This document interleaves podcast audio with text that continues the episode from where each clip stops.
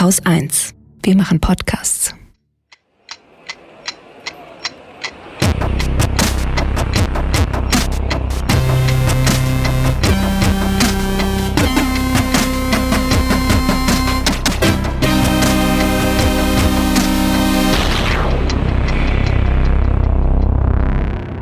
Willkommen zur Wochendämmerung vom 5. März 2021 mit Belarus, dem Mietendeckel, einer Taskforce und anderen Beschlüssen, noch ein bisschen Corona, sozialer Ungleichheit, Deutschland-Trend hat aber auch mit Corona zu tun, einem Update aus Schweden hat auch mit Corona zu tun, dem Lobbyregister, Fleischfressern, Wirecard, einem Update aus Myanmar, dem Europaparlament, guten Nachrichten. Katrin Rönecke? Und Holger Klein. Ich habe zur Einstimmung ins Wochenende Belarus mit. ein kleines Liedlein mitgebracht. Ach hey. Vaccine, vaccine, vaccine, vaccine. I'm begging of you, please don't hesitate. Vaccine, vaccine, vaccine, vaccine. Cause once you're dead, then that's a Ja. bit too late. Finde ich aber gut, dass du unsere Hörerschaft da abholst, wo sie steht. Ja, das ist Dolly Parton, die sich sehr pressewirksam dabei hat filmen lassen, wie sie eine ähm, Moderna, wie sie es so schön sagt, ähm, Impfung bekommt und gleich auch ein Liedchen für diese ganzen Cowards, wie sie sagte, da draußen gesungen hat, um die zu animieren, sich auch impfen zu lassen. Und ich glaube, das ist gar nicht so schlecht. Also ich habe dann gedacht, warum haben wir eigentlich nicht so, weiß ich nicht, warum geht Helene Fischer sich, na gut, die ist noch zu jung, ähm, aber man bräuchte eigentlich so eine Person, die so versucht, alle zu einen und alle mitzunehmen, wie Dolly Parton das halt kann, weil die erreicht ja anscheinend auch, also sowohl die Rechten als auch die Linken in den USA und kann dann so ganz gut Vorbild sein für alle. Vor allen Dingen erreicht die die Menschen in einem Land, in dem es hinreichend Impfstoff gibt. Ja, gut, Was aber man von der Bundesrepublik hier jetzt nicht unbedingt behaupten kann. Ne? Trotzdem hast du auch hier, also gerade heute wieder gelesen, dass es teilweise Pflegeheime gibt, wo sich das Pflegepersonal, das sich komplett impfen lassen könnte, Ja. äh, dann nur so 42 Prozent das überhaupt machen. Und da denke ich schon so, was ist denn los, Leute? Was Ja, stimmt nicht mit euch? Dann müssen wir jetzt halt durch, dann verlieren wir die halt ähm, im Zweifelsfall. Ja, aber es ist, Ist dann halt so. Pflegepersonal, die dann wieder Kontakt mit anderen Leuten hat und das, Ja, aber die anderen sind ja geimpft. Das wird ja dann diesem Personal reichen, denke ich mal. Ansonsten würden sie ja nicht so einen Quatsch machen. Ja. tja, Ja, ich habe diese Woche wieder Schwierigkeiten, mich überhaupt noch aufzuregen. Äh, ich habe das befürchtet und habe deswegen viele kleine Streifen gute Laune mitgebracht für die Sendung. Ah, ja. Das Statistische Bundesamt wertet aus, und zwar anonyme ähm, Mobilfunkdaten, also anonyme Smartphone- oder Handydaten. Sa- Sagt man eigentlich heute noch Handy? Also man, nicht, dass man es jemals hätte sagen sollen, aber wir haben es dann halt gemacht. Sagt man das noch? Ist das noch ein Handy, so ein Mobilfunk? Das weiß ich nicht. Bei mir schon, weil ich bin fast 40, aber ich weiß nicht, wie es bei jüngeren Leuten ist. Jedenfalls äh, haben sie Mobilitätsdaten, also anonymisierte Mobilitätsdaten aus Handys ausgewertet. Ähm, also das Statistische Bundesamt hat das gemacht und äh, hat gesagt oder bekannt gegeben, dass sich die Mobilität in Deutschland in der zweiten Februarhälfte stark dem Vorkrisenniveau angenähert hätte. Also nur noch vier Prozent weniger. Ähm, und insbesondere in Ostdeutschland sind die Leute wie blöde unterwegs anscheinend. Ganz interessant nur mal ähm, wo, wo man dann auch sich überlegen kann, ob äh, trotz aller Umfragen, die ja eigentlich gegen das gesprochen haben oder auch nicht, muss man dann sehen, also die eigentlich gegen äh, Öffnungen und Lockerungen und sowas gesprochen haben, dass vielleicht äh, die Politik dann tatsächlich auch noch solche Datenquellen heranzieht und sagt, wir können jetzt machen, was wir wollen, die Leute halten sich sowieso nicht mehr dran. Dann lassen wir lieber die Zügel ein bisschen los, dann sehen sie, dass die äh, Intensivstationen volllaufen, dann stirbt die Oma halt. Und vielleicht haben wir dann Glück und sie begreifen es in, nächsten, in der nächsten Runde oder so. Ich finde, das ist zu negativ gedacht. Nämlich, also ich spreche jetzt mal nur von mir, aber vielleicht bin ich nicht nur ein schwarzer Schwan, sondern stehe für viele andere auch, weil diese Mobilitätsdaten erheben ja, wie gesagt, was machst du mit deinem Mobiltelefon? Und ich, äh, mein Mobiltelefon zeichnet das ja auch auf. Wie viel bin ich denn so unterwegs? Schritte, ne, ist so das Stichwort zum Beispiel. Und ich bin so viel unterwegs, also jetzt zu Fuß beim Spazierengehen, wie noch nie in meinem ganzen Leben. Ähm, zumindest nicht im letzten Jahr. Also das kann halt vergleichen mit letztem Jahr. Und das liegt daran, dass ich halt sonst nichts mache. Also ich gehe einfach Ja. irre viel spazieren. Aber das ist nicht die Art von Daten, die da erhoben werden, mhm. sondern was da erhoben wird, sind halt äh, Standortdaten des Telefons, also ja. von, von, nach Funkzelle. Und da kannst du spazieren gehen, so viel. Da musst du dann schon von Friedrichshain hier nach, nach Tempelhof zu Fuß gehen, ja. um mehrere Funkzellen zu durchmessen. okay, verstehe. Ja. So, und wo wir dann gerade bei Maßnahmen sind, ne, was irgendwie so ein bisschen untergegangen ist, hatte ich das Gefühl, ist, äh, das Infektionsschutzgesetz, Infektionsschutzgesetz ist verlängert worden. Also wir haben jetzt immer noch eine epidemische Lage von nationaler Tragweite, wie es so schön heißt. Das gilt bis Ende Juni. Dann müssen sie wieder ran und sie haben sich jetzt selber ähm, das Gesetz gegeben, alle drei Monate diese epidemische Lage festzustellen. Das heißt, der Bundestag ist ein wenig ja stärker in den Entscheidungsprozess jetzt eingebunden. Also es ist ein bisschen, hat sich selbst ein bisschen mächtiger gemacht, sagen wir mal, weil diese Not, äh, diese epidemische Lage ist halt die Grundlage für die Exekutive, diese ganzen Maßnahmen durchzusetzen. Mhm. Und äh, je häufiger der Bundestag darüber dann debattieren muss, ob diese epidemische Lage verlängert wird oder ob nicht, desto ja, mehr Einfluss hat der Bundestag dann halt letztlich auch auf diese, ähm, diese Entscheidungen. Ähm, was ich ganz interessant fand, ist, dass natürlich wieder von der FDP ähm, irgendwer, ich habe mir nicht mal aufgeschrieben, wer gesagt hat, die Dauergenehmigung der Schutzmaßnahmen ist verfassungswidrig. Und bei sowas, es äh, habe ich ja auch so auf der im, im, im, im Verkehr, so auf der Straße, so wenn, wenn jemand meint, ich müsste doch den Fahrradweg benutzen oder sowas, da sage ich mhm. dann halt auch ganz gerne. Weißt du, wenn du meinst, du wärst im Recht, dann ruf halt die Bullen, du Schwätzer. ja, ich warte hier. Ja, mach. So, und das kann man da halt auch sagen. Ja, wenn du meinst, es ist verfassungswidrig, äh, dann klag doch. Ja? Mach doch, laber nicht. Aber passiert halt nicht. Finde ich immer ganz interessant an solchen äh, Aussagen. Also, reden kann ich halt viel, vor allen Dingen, wenn ich in der Opposition sitze. Ähm, mhm. Dann kann ich, kann ich auch riskante Stufenöffnungspläne machen, wie die FDP ja diese Woche gemacht hat. Was auch neu ist in diesem Gesetz ist, ähm, es gibt ein paar mehr Kriterien für Einschränkungen, Nicht-Einschränkungen. Bisher hatten wir ja nur den Inzidenzwert. Mhm. Ähm, da kommt jetzt mit rein, also auch von Gesetzes wegen her, der Reproduktionswert und ähm, Anteil von Mutationen und was war noch? Ich glaube, das war es im Wesentlichen. Ich glaube, Intensivstationen dürfen sie auch noch dazu tun. Was aber letztendlich ja perfekt dazu geeignet ist, dass die Länder dann die Infektionsschutzmaßnahmen unterlaufen, weil sie sich immer irgendwie genau die äh, Werte raussuchen, die für ihre Ideen an die besten sind, würde ich jetzt mal unterstellen, weil mhm. ich ja nur noch unterstelle. Sag mal, hast du, hast du diese Woche auch das Gefühl gehabt, dass, dass die komplette politische Klasse kapituliert hat? Nein. Aber, ähm, aber okay. dann sind wir ja auch direkt bei den Bund-Länder-Beschlüssen und was da eigentlich so rausgekommen ist diese Woche. Ich habe mir das ausgedruckt. Das sind 13 ja. übersichtliche Seiten Papier, auf denen das festgehalten wurde. Ähm, und was gibt ja auch dann nachher den Deutschland-Trend noch dazu, sehr spannend auch. Mhm. Ja, aber der ist von, also die Erhebung war von vor diesen Beschlüssen, muss man glaube ich ja. dazu sagen. Ne? Also ja. das äh, ist da nicht mit drin. Aber irgendwie ist es trotzdem mit drin, weil was ich glaube mit, ja. auch ganz mhm. stark, dass die Politik sehr vieles von dem, was in der Bevölkerung so gärt, mit aufnimmt. Es gibt da gerade auch eine ganz interessante oder gab eine ganz interessante Meldung aus Tschechien. In Tschechien gibt es ja gerade eine sieben Tage Inzidenz von 804. Das ist so, okay. Ja, ähm, genau. Und, Wenn Sie ähm, meinen, aber wie sehen denn die Krankenhäuser da aus? Gibt es da auch Meldungen? Ich, keine Ahnung, ich habe jetzt wirklich nur diese eine Zahl gesehen okay. und aber jemand, der dann darauf antwortet, also es war so Twitter, ne? Mhm. Und jemand antwortete darauf, dass da tatsächlich nicht die Regierung dran schuld ist, weil die eigentlich mhm. gerne einen Lockdown machen würde, sondern dass das Parlament erlaubt es ihr nicht mehr und die Bürger sind so von der Politik entfremdet, dass sie auch nicht mehr wollen. Also, dass sie einfach alles wollen, aber Hauptsache kein Lockdown mehr.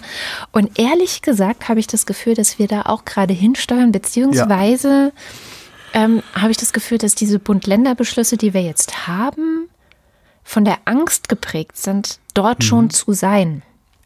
Also deswegen eben sehr viel auch ja, ich will jetzt überhaupt nicht nachgeben nennen. Also ich sag mal erstmal vielleicht die Punkte, die ich gut finde. Ich finde nämlich auch einiges wirklich ganz gut und clever okay. gemacht bei diesem ganzen Ding. Ähm, es gibt ja verschiedene Öffnungsschritte und dann gibt es bei diesen Schritten immer so A- und B-Szenarien. Und ja. die sind jeweils abhängig von der Inzidenz. Also das kann regional oder auch per Bundesland ausgelegt werden. Entscheidend sind die Schritte 50, also eine Inzidenz von weniger als 50 Neuinfektionen auf sieben Tage Oder, das ist dann meistens das B-Szenario, weniger als 100 Neuinfektionen auf sieben, sieben Tage. Und je nachdem sind dann eben Dinge möglich, aber jeder neue Schritt hat auch immer eine Notbremse eingebaut und die lautet immer gleich. Die lautet nämlich, steigt die Inzidenz in einem Bundesland oder in einer Region auf über 100 an drei aufeinanderfolgenden Tagen, so gelten wieder die Bestimmungen, die bis zum 7. März gültig waren. Bei Monopoly würde man sagen, zurück auf los. Ja, ja. also das ist dann äh, auch sofort möglich, also beziehungsweise ähm, man stellt es fest, so jetzt war es drei Tage über 100 und dann ist übermorgen quasi wieder auf los. Ja? Und dann beginnt alles wieder von vorne, also alle Öffnungsschritte. Und das finde ich ehrlich gesagt das Beste an diesem Plan, dass es das gibt. Ne? Also, dass es nicht so, oh, wir machen Klarheit, jetzt mal alles ne? auf ja, so genau. und gucken mal und dann müssen wir uns wieder treffen, um zu ja. schauen, ob wir es wieder zumachen, sondern das wieder zumachen, sobald es über drei Tage über 100 ist, ist schon mit drin kann man natürlich dann auch durch eine ausgeklügelte Teststrategie sehr gut unterlaufen. Ne? Wir testen dann einfach nicht. Ne? Erster Tag über 100, nächsten Tag erstmal 50 Prozent weniger testen. Dann haben wir das Problem ja, auch Ja, man kann es natürlich so machen. Obwohl, nee, wir sehen ja die Zahlen von vor 14 Tagen. Ne? Ja, die Infektionen, also so ja. 10 bis 14 Tage, glaube ich, kann man immer rechnen. Ähm, genau. Und dann gibt es sozusagen den zweiten Öffnungsschritt. Der erste war ja schon, also es sind ja schon Friseure auf seit 1. März. Mhm. Ähm, jetzt soll ab 8. März weiter geöffnet werden. Also ähm, Einzelhandel des täglichen Bedarfs äh, wurde das Stichwort genannt. Also das sind irgendwie ähm, ja Gartencenter, äh, was so. war es denn noch?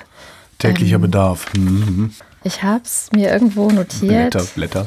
Ja. Weil ich dachte, dass wir, also Einzelhandel des täglichen Bedarfs ist doch hier Supermarkt und, und Lebensmittelladen. Ist Nein, das, das, hat ja schon auf. Also Einzelhandel des täglichen Bedarfs sind Buchhandlungen, Blumengeschäfte und Gartenmärkte. So, die werden jetzt einheitlich zu Einzelhandel des täglichen Bedarfs zugerechnet. Und dann sollen auch noch alle weiteren bisher noch geschlossenen körpernahen Dienstleistungen aufmachen dürfen und Fahr- und Flugschulen. So.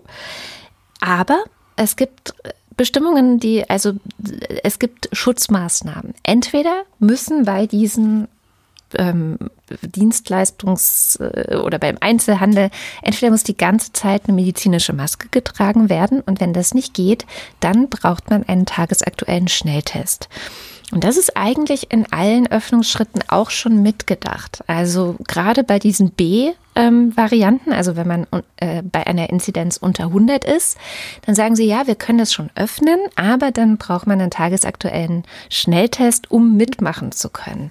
Mhm. Also keine Ahnung, der dritte Öffnungsschritt wäre dann, also wenn es eine Sieben-Tage-Inzidenz von stabil unter 50 gibt, dass auch Museen, Galerien, Zoos, Gedenkstätten und so weiter aufmachen können. Im B-Szenario aber dann tatsächlich, also ne, wenn es unter 100 ist, das Szenario dann tatsächlich nur mit Schnelltests und Terminvergaben äh, und so weiter und so fort. Also ich sammle ja meine negativen Schnellteststreifen, also die Plastedinger, ähm, um die dann hinterher an Leute zu verkaufen, die keinen Test machen wollen und trotzdem ins Museum gehen. Ja, ich ich weiß, hatte du ich, siehst es immer ich, von der etwas ich, ich, ich hatte gestern genau, genau einen solchen Fall. Nee, ja, ich würde da ungern zum Schnelltest gehen, weil da gibt's ja so, also äh, da gibt's ja so auch falsch positive und dann, wenn das dann falsch positiv ist, dann muss ich in Quarantäne und erstmal PCR machen und so. Und das da kann ich mir im Moment, kann ich mir das nicht erlauben, dann mache ich lieber gar keinen Test. Zack, ja, okay, aber dann, dann kann der halt nicht mitmachen. Ne? Also äh, klar, ja, also ach, der wird ja Wege finden, dann äh, äh, einen Schnelltest einen negativen vorzuzeigen. Ja, ich meine, man kann natürlich jegliche Maßnahmen, egal worum es geht, auch wenn man jetzt Gurtpflicht diskutiert oder sollte man Rauchen ja. verbieten, man kann immer von denen her argumentieren, die sich da drum herummogeln werden. Die gibt's, also es rauchen Leute im Bahnhof, es gibt Leute, die sich nicht anschneiden und so weiter und so fort. Die Frage ist, macht es so viel aus? Also ist es wirklich die Regel und wird es uns die Gesamtanstrengungen kaputt machen, wenn 10% Arschlöcher, die du immer hast, nicht mitmachen? Und ich naja, glaube. Aber genau an der Stelle sind die 10% Arschlöcher aber im Zweifelsfall die, die die Viren im Museum verbreiten. Ja, während alle anderen eine Maske tragen, beziehungsweise wenn es unter 100 Inzidenz ist, gibt es sowieso nur Terminbuchungen, sodass im Museum eben du nur sein kannst mit einem Termin und es ist sonst niemand da. Also so habe ich das zumindest verstanden. Mhm. Also ich, ne, ich, ich versuche ein bisschen wohlwollend das Ganze auch Ja, zu ja. sehen und vor allem kommt es mir halt auch wirklich sinnvoll vor. Also mir kommt es wirklich Ja. so vor, als ob sie, ne, was mich bisher Ja, immer gestört hat und auch an den Forderungen der FDP zum Beispiel gestört hat, ist dieses Öffnen, Öffnen, aber ohne eine Strategie, ohne eine Idee, wie begleiten wir Ja. das dann alles eigentlich. Jetzt gibt es immerhin wirklich Maßnahmen, die sagen, Ja. also Ne, das ist, es, ich kann jetzt nie, ich kann jetzt, das ist das jetzt das erste Mal, dass ich nicht mehr sagen kann, was ich seit fast einem Jahr sage. Niemand hat einen Plan. Die haben jetzt einen Plan. Ähm, sie werden Mhm. Genau. an der Umsetzung scheitern. Das mag Das- ja das- sein, aber sie ich halt versuchen es wenigstens. Ne? Also Ja. sie haben zum Beispiel, was ich auch gut finde, eingebaut. Das ist also auch eines dieser B-Szenarien. Ich glaube, beim dritten Öffnungsschritt ist es auch ein bisschen schwer, den Überblick zu behalten. Man muss dann immer genau Mhm. nachgucken, wo stehen wir jetzt eigentlich, was machen wir jetzt eigentlich. Gibt auch so eine Grafik, aber da steht nicht alles drin, habe ich Nee, dann genau. festgestellt. Man muss sich echt diese 13 Seiten ausdrucken. Empfehle ich auch, wir verlinken das. Ähm, empfehle ich vor allem auch deswegen, weil ich referiere jetzt nur bis zum dritten Öffnungsschritt, weil der könnte theoretisch schon nächste Woche losgehen. Also angenommen, ihr wohnt irgendwo, wo unter 50 ist, dann könnten auch schon die Museen und Zoos wieder aufmachen. Beziehungsweise unter 100 können sie es ja auch, aber halt unter der Bedingung, dass Terminbuchung und auch Dokumentation der Kontaktverfolgung. Und ich denke, da kommt diese Luca-App zum Beispiel ins Spiel. Haben wir bei dir eigentlich, haben wir noch gar nicht gesprochen, haben ne? wir noch nicht. Hat ja lange auch nicht funktioniert. Aber jetzt funktioniert sie seit In Berlin auch, ja. Seit Smudo bei Anne Will saß am vergangenen Sonntag funktioniert die App. Ähm, das äh, ist irgendwie ganz witzig, weil der ist so der Botschafter dieser App anscheinend. Ähm, und da kannst du einfach miteinander einchecken. Also jeder, der diese App hat, hinterlässt da seine Daten. Ähm, wirklich private Daten, aber ich glaube, der Austausch ist dann wiederum anonymisiert. Also, keine Ahnung, du und ich, wir treffen uns irgendwo und checken kurz QR-Code voneinander ein, dann weiß die App, wir haben uns getroffen und wenn einer von uns beiden hinterher positiv getestet wird, ähm, rechnet die App automatisch alles Mögliche im Hintergrund aus. Unter anderem, das ist anscheinend eben auch der Vorteil, macht sie eben diese Cluster-Rückverfolgung, also im, im Hintergrund. Das ist ja das, was Christian Drosten letzten August schon gesagt hat, dass wir das machen müssten und was ja War die, dann, nee, das war noch früher. Das war doch dieser Zeitartikel im Sommer. ja, im August. Oder? Was, August? Ich, Ich ich dachte eher so Juni. Aber okay. Ich meine, es Auch war egal. August. Ist ja auch wurscht. Jedenfalls, ähm, der redet ja schon sehr lange davon und die Corona-Warn-App hat das ja nie gekonnt. Also sie hätte Ja. nie Cluster-Rückverfolgung machen können und die Luca-App kann das halt. Und von daher ein weiterer wichtiger Schritt. Also ladet euch alle diese App runter, nutzt das. Ähm, auch hier, wie heißt der Helge Braun, der, der äh, aus dem Kanzleramt empfiehlt das. Also von daher, ähm, genau. Ja. Und die ganzen anderen Öffnungsschritte vier bis fünf, die referiere ich jetzt nicht, weil die kommen halt erst, wenn sich dann 14 Tage nach dem dritten Öffnungsschritt, also von hier jetzt an in zwei Wochen, nichts verschlechtert hat. Ja? Ja. Dann kann es das geben. Das können sich auch alle gern durchlesen. Ich habe nur irgendwie so das ungute Gefühl, dass wir darüber nicht reden brauchen, weil ich nicht glaube, dass wir ähm, in 14 Tagen noch unter 50 bleiben irgendwo. Ähm, ich gehe mal davon aus, dass wir, wie es auch eine Modellierung äh, berechnet hat, dass wir in ein bis drei Wochen sogar wieder über die 100 gehen werden. Das befürchte ich auch, ja. Ähm, aber das Die Leute, die Leute werden auch zunehmend, das, man sieht es auch tatsächlich wieder draußen, äh, die Leute werden zunehmend wieder unvorsichtig.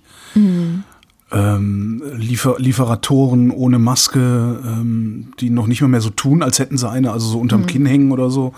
Äh, auch in den, in, den, in den Läden ist es voller, die Leute rücken einander dichter auf die Pelle. Das, ich habe da auch ein gutes Gefühl, ja. Ja, also ich meine, theoretisch, ne, Stufe 4, da kommt dann Außengastronomie, Theater, Konzert, Kino und so weiter.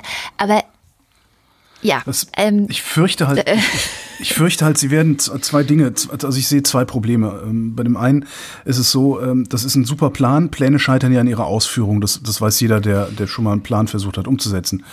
Ähm, Und die Ausführung dieses Plans, die hat ein paar Sollbruchstellen und die, ich, die, die sind so offensichtlich, dass es eigentlich Absicht sein muss, dass sie diese, diese, diese Lücken nicht schließen. Und diese eine, eine Riesenlücke, wie ich finde, habe ich ja eben schon rumgeätzt, ist äh, der Schnelltest beziehungsweise Selbsttest.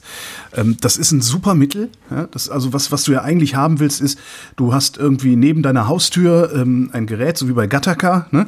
Da hältst du dann deinen Finger drauf, dann macht's piep und sagt dir, äh, du bist in, ansteckend oder du bist nicht ansteckend. So. Wenn du ansteckend bist, bleibst du zu Hause. Das ist ja eigentlich der Idealzustand.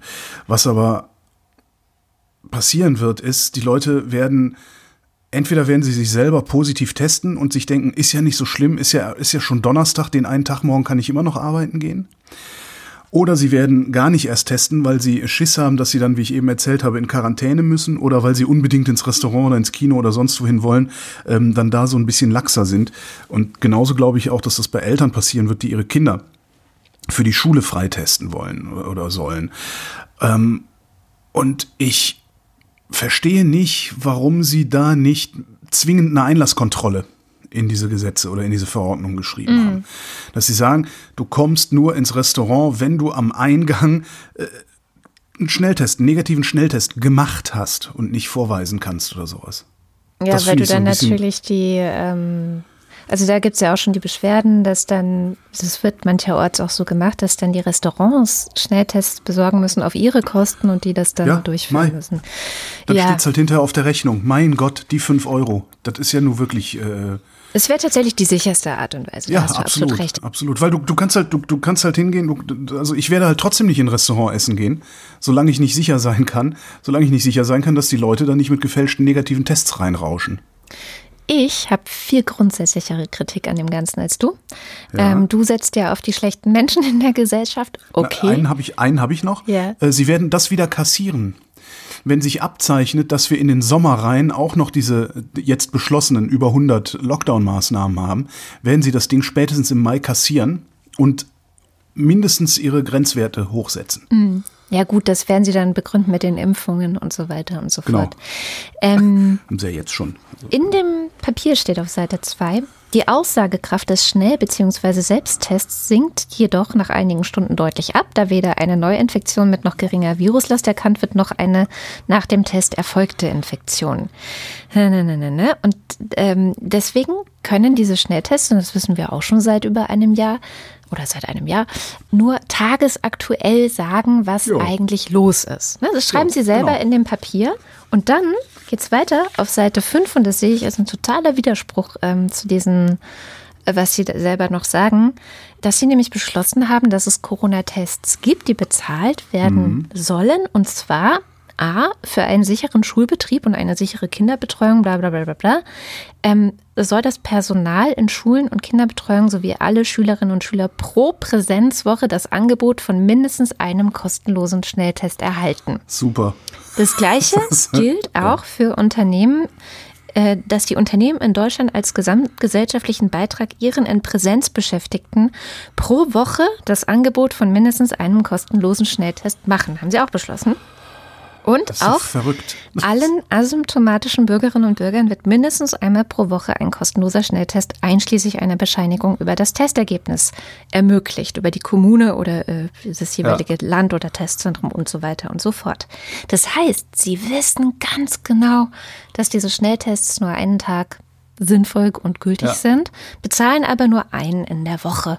Und das ist ja okay, solange es vielleicht um Theater geht oder um ich möchte ja, da, unbedingt mal zum Friseur oder wo auch genau, immer. Äh, ja, oder so Leute wie wir jetzt, die im Wesentlichen von zu Hause aus arbeiten, also die im Wesentlichen in, in äh, ja, kleinen Halbisolation leben ja. und vielleicht einmal sagen, so, ich gucke jetzt mal nach dann, äh, weil ich war vielleicht vor einer Woche in einer komischen Situation oder so. Ja. Entweder Aber das um, oder halt. Regelbetrieb irgendwo, kannst du das vergessen. Ja, eben. Also ich denke, das ist halt total sinnvoll. Ich hoffe, dass auch die Leute das verstehen. Dieser Schnelltest ist dafür da, damit ihr das, was ihr gerne machen wollt, machen könnt. Ja? Freunde treffen darf man jetzt ja auch wieder. Zumindest ähm, fünf Leute aus zwei Haushalten, 14-Jährige nicht mitgerechnet. Das kannst du machen. Du kannst zum Friseur, du kannst äh, jetzt ins Gartencenter gehen.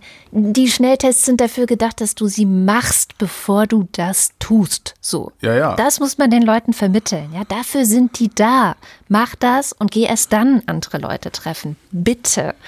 Ähm, sie sind aber halt nicht dafür da, dass Leute einfach in die Schule gehen wieder. Also so funktioniert es halt nicht. Du kannst die Schule nicht aufmachen und dann einmal in der Woche alle testen und nee, dich dann wundern so, machen. ups, ja. da sind uns jetzt aber doch ganz schön viele durch die Lappen gegangen. Ja, naja, also das ärgert mich daran eigentlich am meisten. Ja. Und ähm, der Witz, der ganz große Witz an dieser ganzen Geschichte ist ja, wer jetzt die Verantwortung dafür trägt, dass es eine Teststrategie gibt. Ja. Nämlich? Ja, ich weiß, ja, ja, Scheuer und Scheuer und Spahn. Was äh, gestern oder vorgestern, gestern war das, glaube ich, haben wir äh, interviewt, den, wie heißt er? Äh, ob man, ob man im Gesundheitsausschuss, also FDP, ob man im Gesundheitsausschuss ist, auch ein mhm. Infektiologe, äh, Mediziner, also der, der weiß auch, wovon er spricht. Und ähm, der musste sogar lachen, als wir über Spahn und Scheuer geredet haben als Taskforce. Das fand ich sehr, sehr spaßig. Der musste, ja, nee. Äh. und ich glaube, so ging es ganz vielen. Es waren noch viele Leute, die gesagt ach so, das war gar nicht der Postillon, äh, was ich gerade ja, gelesen ja, habe. Das ist unglaublich. Ähm, ich habe das auch gehört und gedacht, so, okay, aber ich habe auch diese Woche ein Video von MyLab geguckt zum Thema Versöhnung und seitdem versuche ich nicht alles so komplett abgefuckt, fies und fatalistisch einzuordnen und auch entsprechend darauf so zu reagieren. So wie es auch mein Impuls wäre. Ganz ehrlich, es ist mein Impuls. Sondern ich habe jetzt gedacht, nee, lass die Nachricht mal sacken, schlaf mal eine Nacht drüber und guck mal, was du morgen darüber denkst. Und das habe ich gemacht. Und was denkst du heute darüber? Ich bin aufgewacht und habe gedacht, das ist eine Strafe. Das ist eine Für Strafe. Spahn ist das eine Strafe, ja. Ja, ja. Für Scheuer ist es egal, weil CSU gewinnt immer. Ja. Und in meinem Kopf entstand so, so ein Bild von so vielleicht auch zwei Fliegen mit einer Klappe. Also, weil äh, es kommt einem ja schon so ein bisschen vor wie so ein Himmelfahrtskommando. Ja, und ja, dann das ist das, äh, ja, genau. Hm. Habe ich mich hingesetzt und gefrühstückt und während ich frühstückte, lief das Radio und auf Radio 1 war der Freitagskommentar von Hajo Schumacher zu hören. Aha. Und er hat sehr treffend das zusammengefasst mit noch besseren Worten, als ich jetzt je könnte, was ich denke. Die Frage dahinter lautet für mich, war das Absicht oder ist das Fahrlässigkeit? Denn es ist doch völlig klar, dass sich das ganze Land das Maul zerreißen würde über diese beiden. Der eine ist im freien Fall in den Umfragen, der andere ist schon lange unten aufgeschlagen. Und Menschen mit Stil machen schon ewig keine Scheuerwitze mehr, weil echt zu einfach. Und sparen, ja, der hat wahrlich keine Meisterleistung abgeliefert in letzter Zeit, aber er hat immerhin die Schnelltests für alle Mitte Februar angekündigt. Das hat ihm die Kanzlerin, wir erinnern uns, am 22. Februar kaputt gemacht, um ihm knapp zwei Wochen später den Job wieder zuzuschieben mit Andi Scheuer als Bonus. Ich meine, die beiden nun als Pandemieretter zu präsentieren, das ist wirklich mutwilliges zum Fraß vorwerfen. Sowas geschieht aber nicht ohne Einverständnis der Kanzlerin. Und Vorgesetzte haben eine Fürsorgepflicht. Dass hier jetzt zwei der öffentlichen Hinrichtung preisgegeben werden, das ist echt nicht in Ordnung, sondern ich finde es bösartig. ja, und er meinte ja, dann ja. auch noch, dass, also das, das Ausmaß der Katastrophe erkennt man eigentlich daran, dass er auch noch Spahn und Scheuer in Schutz nimmt. Ja, stimmt. Also bei, bei, bei Scheuer, also da ist halt, ne, die CSU muss halt immer an allem beteiligt werden. Ähm, darum gewinnt die CSU immer. Darum wird Markus Söder auch nicht Bundeskanzler, weil er wäre dumm, wenn er ähm, diese machtvolle Position, die er als bayerischer Ministerpräsident hat, verlassen würde. Ähm, also darum ist Scheuer da drin. Also der ist halt auch der entbehrlichste dann einfach mal gewesen aus mhm. der CSU. Ähm, das mit Spahn könnte allerdings auch noch sein, dass äh, Merkel sich gedacht, okay, Freundchen, letzte Chance. Ja, ja, Weil wenn er das jetzt wuppt, dann, äh, dann werden die Leute ihm die, ganze, die ganzen Korruptionsverdächte der letzten Monate verzeihen. wenn er das jetzt nicht wuppt, dann werden sie es vielleicht nicht tun. Einerseits. Andererseits muss man auch sehen, es gibt ähm, keine, also zur Bundestagswahl, keine Machtoption ohne die CDU, CSU, also ohne die Union. Die Union wird auf jeden Fall in der nächsten Bundesregierung sitzen. Da mhm. führt kein Weg dran vorbei. Es sei denn, es geschieht ein Wunder, was ich sehr hoffe, weil mhm. ähm, dazu muss ich noch nicht mal, äh, dazu muss ich noch nicht mal ein, ein, politischer Gegner der Union sein, was ich bin. Aber ich finde, die sind zu lange an der Regierung.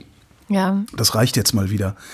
Aber sie werden garantiert an der Regierung beteiligt sein, selbst wenn sie, selbst wenn sie Juniorpartner werden sollten, äh, unter den Grünen oder unter der SPD, wer weiß, was da noch passiert. Aber sie werden auf jeden Fall an der nächsten Regierung beteiligt sein. Das heißt, sie können nicht verlieren. Die müssen noch nicht mal gute Arbeit ab. Die können im Grunde machen, was sie wollen. Sie werden ja sowieso gewählt. Mhm. Ja, und die ganzen, die ganzen Frustrierten der Mitte, die sagen, ich, ich gehe gar nicht wählen dieses Jahr. Also ich, ich rechne, also ich rechne wirklich mit einer extrem niedrigen Wahlbeteiligung zur Bundestagswahl.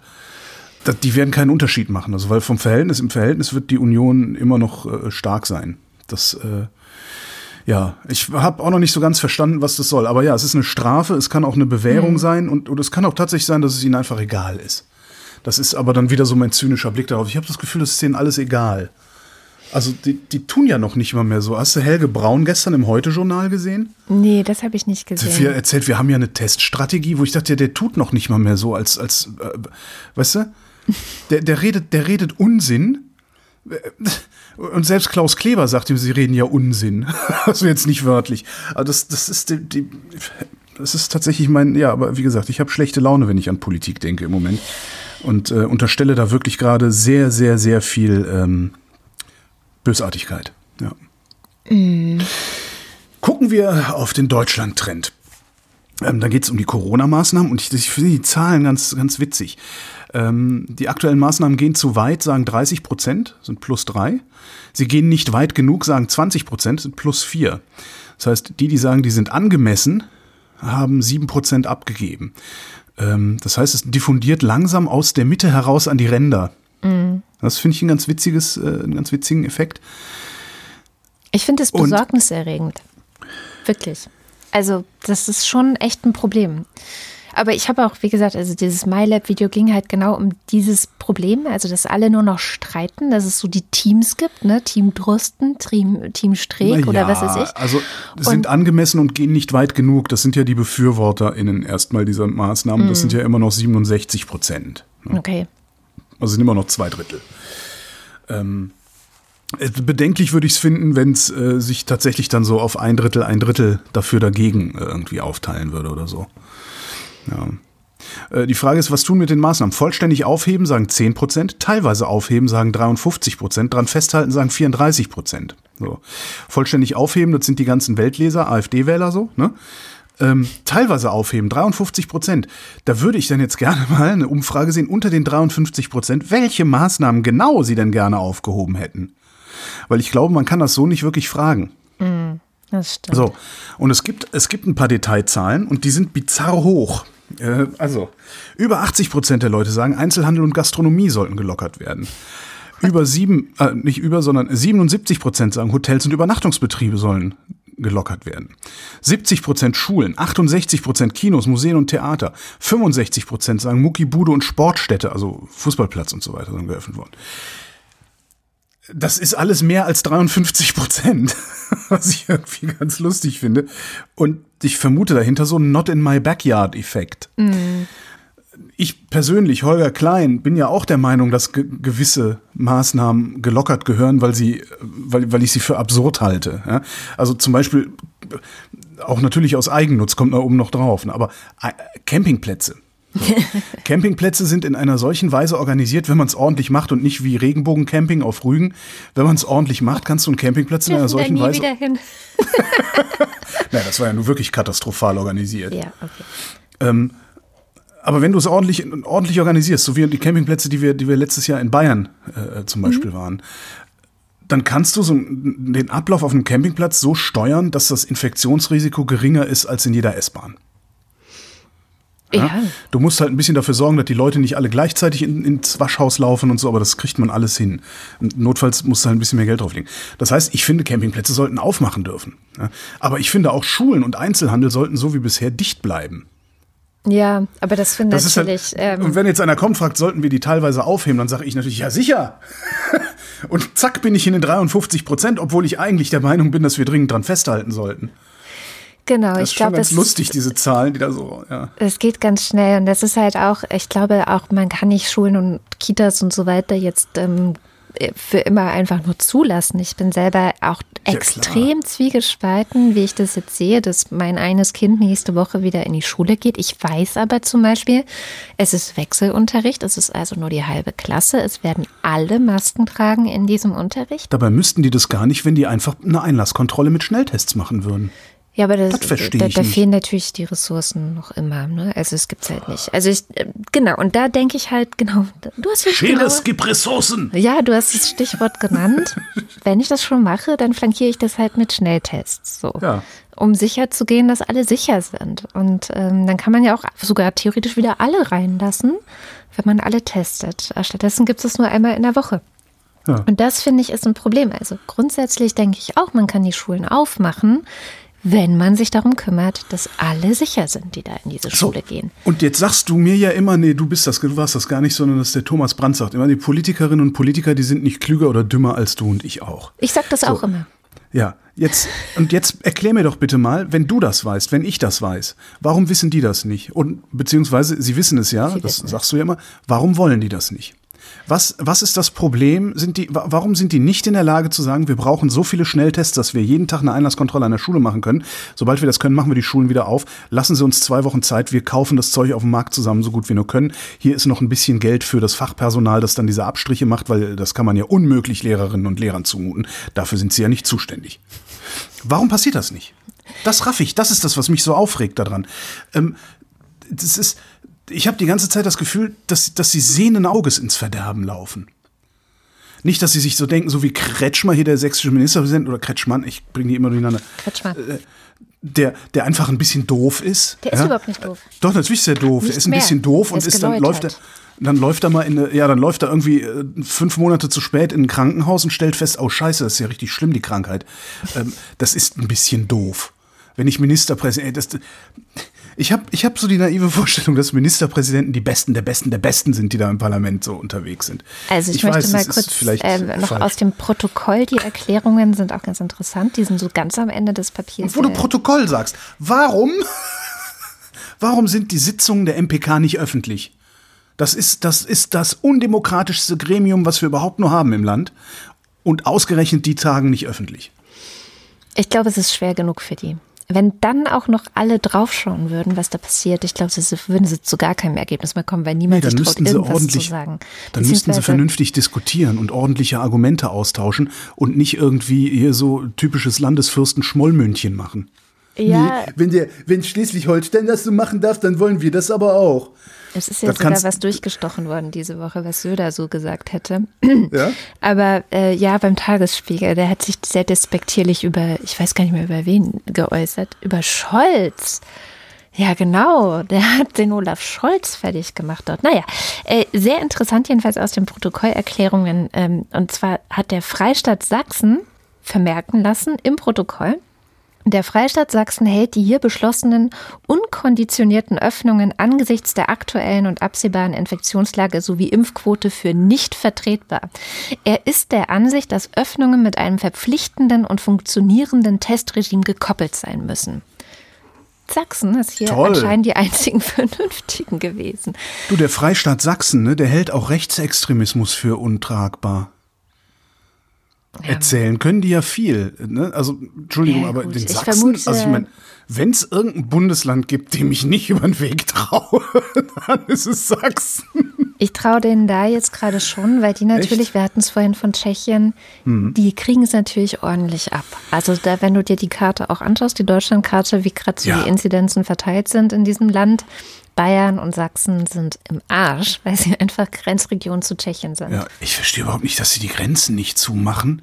Wegen der Pendler. Ja, mein Gott, dann lässt man sich für die Pendler was einfallen. Dann, dann, dann, dann kriegen die halt irgendwie, keine Ahnung, Pensionszimmer oder sowas und müssen halt über, über irgendein Testregime ein- und ausreisen und das halt nur einmal in der Woche und nicht mehr jeden Tag oder so. Das kann man doch auch lösen. Ich verstehe, verstehe ich alles nicht. Ja, ich, Das ist so unflexibel, so unpragmatisch alles. Ach, hätte man die Sache doch nur mir überlassen, ne? dann wäre alles besser. Zu lachen, das ist eine Unver Unverschämtheit. Der Mietendeckel ist ein Jahr alt und das IFO-Institut für Wirtschaftsforschung in München hat ähm, Daten ausgewertet von immowelt.de, also dieser Webseite. Sagen Sie dann auch selber in Ihrer Auswertung, äh, verlasst euch mal nicht allzu sehr darauf, weil es ist nur diese eine Webseite, deren Daten wir gesehen haben. Und wir haben auch nur Angebotspreise uns angucken können und nicht tatsächliche Kauf- und Mietpreise. Also die Abschlüsse haben Sie nicht gesehen. Haben aber gesehen, dass der Berliner Mietendeckel ähm, den Berliner Immobilienmarkt zweiteilt. Ja, du hast ein reguliertes Segment und ein unreguliertes Segment. Miet- und klar. Kaufpreise im regulierten Segment haben sich schwächer entwickelt als in einer Kontrollgruppe über, ich glaube, 13 andere Großstädte haben sie als Kontrollgruppen genommen. Das heißt, äh, innerhalb der Regulierung ist es äh, weniger gestiegen. Außerhalb der Regulierung sind Miet- und Kaufpreise stärker gestiegen als in der Kontrollgruppe, was ganz interessant ist. Ähm, das heißt, der wirkt. Genau. Das heißt, er tut bisher also genau, was er soll, dieser Mietendeckel, nämlich die Mieten im regulierten Teil des Marktes zumindest ein bisschen ausbremsen. Alle heulen rum, ne? so äh, Baufilz, Berliner Baufilz, FDP und die ganzen Zahnwelte äh, heulen rum, weil, weil ihre Geschäftsmodelle nicht mehr so gut funktionieren, das ist klar. Und man muss auch wirklich, muss ich auch sagen, also im Moment finde ich, das äh, sieht's ganz gut aus, aber man muss halt echt gucken, was das längerfristig macht, das Ding. Ne? Wegen Pandemie ist momentan wahrscheinlich eh ein bisschen was verzerrt noch.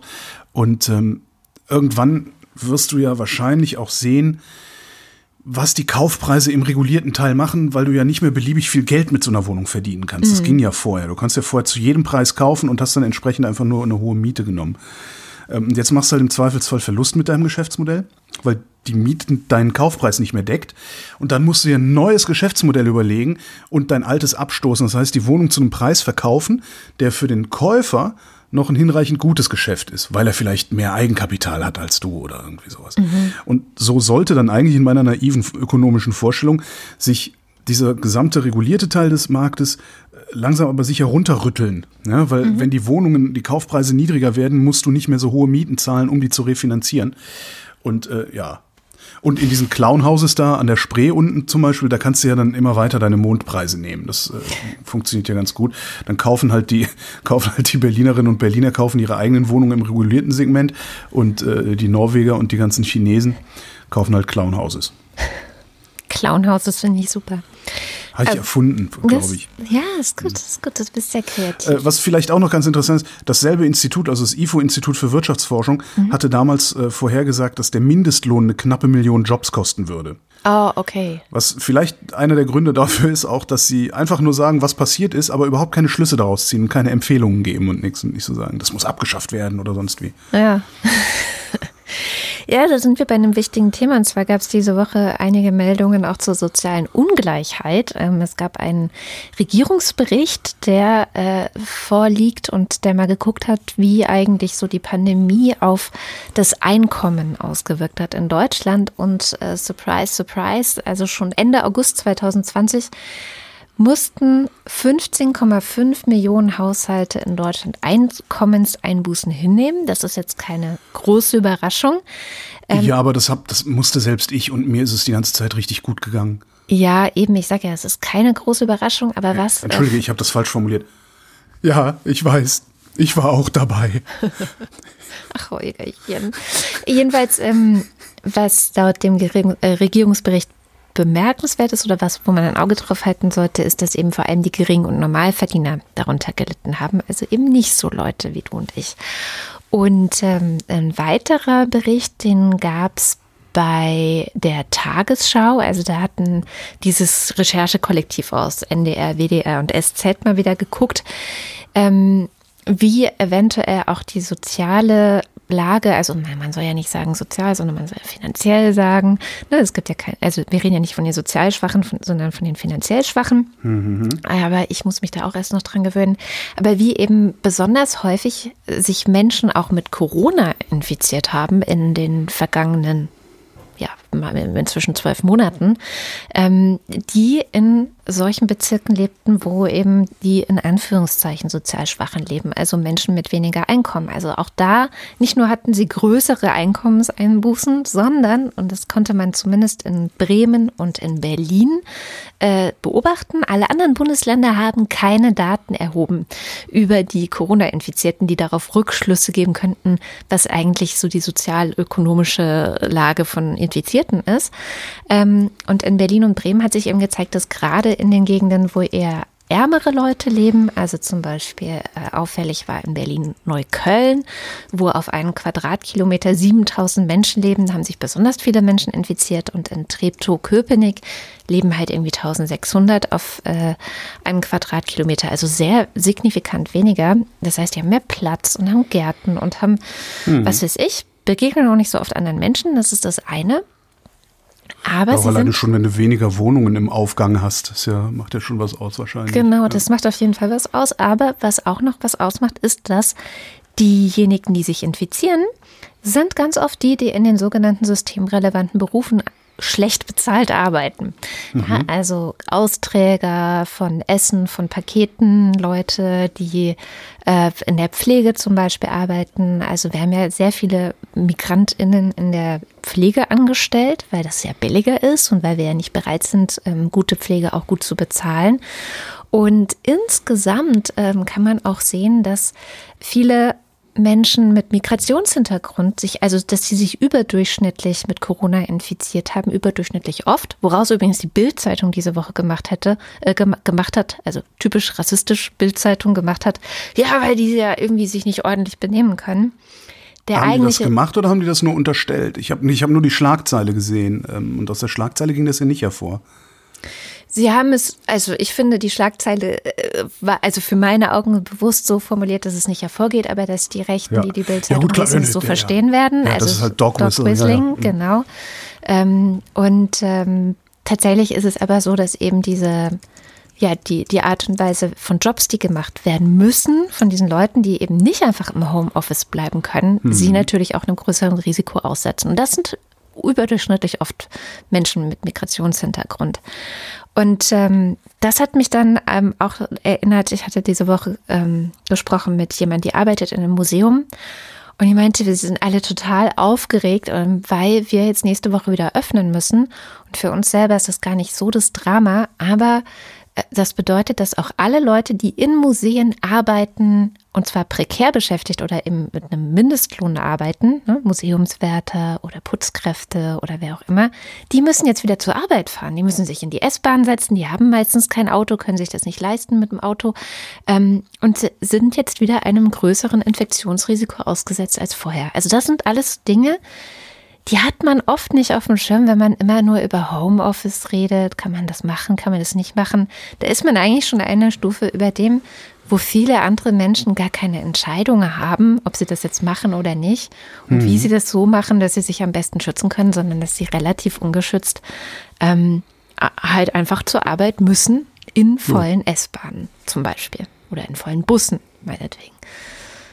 Also das fand ich ganz interessant. Ähm, verlinke das natürlich auch alles. Ähm, Corona zeigt, dass wo eigentlich auch wieder hier, wo unsere sozialen Schwachstellen ja. liegen. Ja, ja, das ist, wo alle unsere Schwachstellen liegen. Ja. Aber keiner, keiner packt sie an. Also das wäre jetzt auch eine gute Gelegenheit gewesen, es während dieser Pandemie anzupacken.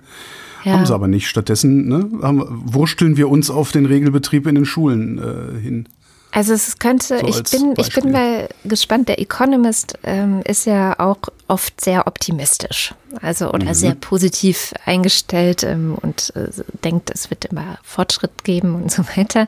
Und die haben gesagt, es könnte gut sein, dass die Corona-Pandemie jetzt dazu beiträgt, dass die Diskussion über ein bedingungsloses Grundeinkommen in Europa, dass die ernster wird. Also zwei Drittel einer Befragung zufolge haben wohl zwei Drittel der Bürgerinnen und Bürger in Europa sich dafür ausgesprochen, für ein bedingungsloses Grundeinkommen, eben mhm. weil sie auch gemerkt haben, durch die Pandemie gemerkt haben, wie abhängig sie sind. Also sie müssen zur Arbeit gehen, sie müssen das alles irgendwie organisieren, sie müssen ihre Kinder in die Kitas geben, auch wenn sie Angst haben, dass die sich da infizieren. Sie müssen, müssen, müssen. Warum? Weil sie sonst ihre Arbeit verlieren und wenn sie Arbeit verlieren, haben sie nichts. Und das ist natürlich das Erste, was so ein bedingungsloses Grundeinkommen ändern würde, dieses Ich muss ja und ich habe ja keine andere Wahlgefühl. Also dieses Ausgeliefertsein eigentlich gegenüber ähm, dem Arbeitsmarkt. Ja, aber wenn alles wieder normal läuft, ich bin echt zu schlecht gelaunt. Wenn alles wieder normal läuft, werden auch diese Leute versuchen, nach unten zu treten und ähm, darum denen, die noch weniger haben, nicht gönnen, dass sie genauso viel kriegen, wie sie selbst haben. Ich fürchte nicht, dass wir, also ich fürchte, dass wir als, als Gesellschaft oder als Gesellschaften äh, das mit Solidarität und so, das kriegen wir nicht mehr hin. Und für ein bedingungsloses Grundeinkommen, Zwei egal was ist da, egal was ist da. zwei Drittel hätten, zwei Drittel hätten gerne die Kohle. Aber wenn, wenn sie dann das mal, wenn sie das dann mal sauber durchdenken, äh, werden sie auch irgendwo genug, genug Stolper, Stolperstellen oder Stolpersteine finden. Ich, ich, ich traue uns einfach nicht mehr genug zu. Gute Nachricht. Ah, teilweise. Es gibt jetzt ein Lobbyregister. Die Bundesregierung hat sich darauf geeinigt, also SPD und CDU haben was ausgeklüngelt, muss jetzt noch durch den Bundestag. Das soll im März noch passieren, dass der Bundestag darüber abstimmt. Und ähm, mit diesem Transparenzgesetz können die Abgeordneten jetzt direkt nachgucken, woher sie den größten Präsentkorb kriegen können, weil es steht jetzt drin im Register, wer arbeitet eigentlich für wen. Das heißt, wenn du als Abgeordnete zum Beispiel denkst, naja, ich bin ja sowieso demnächst beschäftigt mit der Umgehungsstraße da hinten, dann guckst du halt mal, welchen Bauheini du idealerweise sofort anrufst und nicht darauf wartest, dass er vorbeikommt. Ich kann das auch wohlwollend formulieren. Keiner kommt mehr rein, ohne dass wir wissen, für wen der überhaupt arbeitet. Mhm. Das ist schon mal ziemlich viel wert, weil im Moment laufen da halt die Leute ein und aus und im Grunde wundert man sich nur und kriegt es nur mit, wenn du ja zufälligerweise weißt, für welche Lobbyorganisation jemand unterwegs ist. Jetzt kannst du es nachgucken. Die Union, natürlich, die Union hätte gerne gehabt, dass Staatssekretäre und sowas weiterhin nur im Geheimen beeinflusst werden dürfen. Da hat die SPD sich dann aber doch durchgesetzt. Äh, redet sich das allerdings auch schön. Ähm, von der SPD hören wir, es ist nicht davon auszugehen, dass ein Lobbyist, der wirklich etwas erreichen will, es unterhalb der Ebene des Unterabteilungsleiters probiert. Das sind die politischen Beamten, die Unterabteilungsleiter entweder wissen die wirklich nicht bei der SPD, wie man sinnvoll schmiert, ja? vor allen Dingen, wie man das langfristig macht, jemanden langfristig in Abhängigkeit zu bringen, oder die reden sowas, damit die CDU überhaupt nur zustimmt. Kann auch gut sein, dass sie einfach nur so tun, als würden sie da der CDU auf den Leim gehen. Ich hoffe es. Was fehlt ist, niemand kann sehen, wegen welcher konkreter Themen ein Lobbyist versucht, mhm. Einfluss zu nehmen. Und wir werden auch nicht erfahren, inwieweit welche Lobby welchen Einfluss auf welches Gesetz ja, unmittelbar genommen hat. Das ist ja eigentlich das, was man haben will. Genau, das ist genau das, was ich wissen will, was ich sogar wissen muss, um mhm wirklich beurteilen zu können, ob Abgeordnete, Minister und deren Beamte sich möglicherweise haben kaufen lassen oder nicht. Und da raff ich wirklich nicht, warum sie das nicht machen, weil jetzt sehen einfach alle weiterhin gleich korrupt aus. Ja. Und das, das heißt, sie sind korrupt. Ich wiederhole mich gerne an der Stelle. Um, um als unbestechlich zu gelten, musst du vermeiden, überhaupt nur den Eindruck zu machen, bestechlich zu sein. So, und du machst natürlich, wenn du verhinderst, dass sowas nach, nachgesehen werden kann, wenn du Transparenz verhinderst, machst du den Eindruck, korrupt zu sein. Weil ja, warum solltest du die Transparenz sonst verhindern?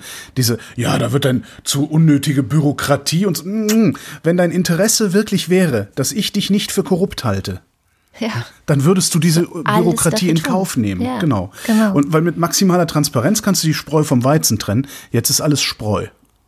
Ja, und vor allem, ich finde es so krass, weil wir haben vorhin schon über Spahn gesprochen. Der sieht gerade sehr korrupt aus, muss man echt mal sagen. Aber unabhängig ich davon. Ich schon gesagt, kein Politiker sieht korrupter aus als Spahn momentan. Ja, ja. ja, und aber gleichzeitig haben wir allein in einer Woche jetzt zwei Bundestagsabgeordnete, einmal CDU, einmal CSU gehabt, die, deren Immunität aufgehoben wurde. Aber wegen unterschiedlicher Korruption. Ja, wegen unterschiedlicher Korruption, aber wegen Korruptionsverdacht. Und ja, das wird auch nicht mal eben so aufgehoben, Immunität. Das ist schon krass. Und das ist schon auch ein Problem, was insbesondere die CDU, CSU immer noch nicht in den Griff gekriegt zu haben scheint, wo man dann denkt, müssten nicht auch die anständigen Abgeordneten dieser beiden Parteien ein großes Interesse daran haben, dass der Rest sich auch anständig verhält, weil es einfach scheiße aussieht, was gerade passiert bei denen. Ja. Aber gut. Ja, der eine, der eine, den sie jetzt zuletzt aufgehoben haben, jetzt nicht den Nüsslein, sondern den anderen, der ja, ist ja wegen diese, Aserbaidschan dran gekriegt. Ja, äh, die alte also Aserbaidschan-Geschichte. Aber genau, trotzdem. Da gab es mal ein ARD-Radio-Feature, das leider äh, kulturvernichtet worden ist von der ARD ähm, mhm. ne, depubliziert. Ich weiß nicht warum.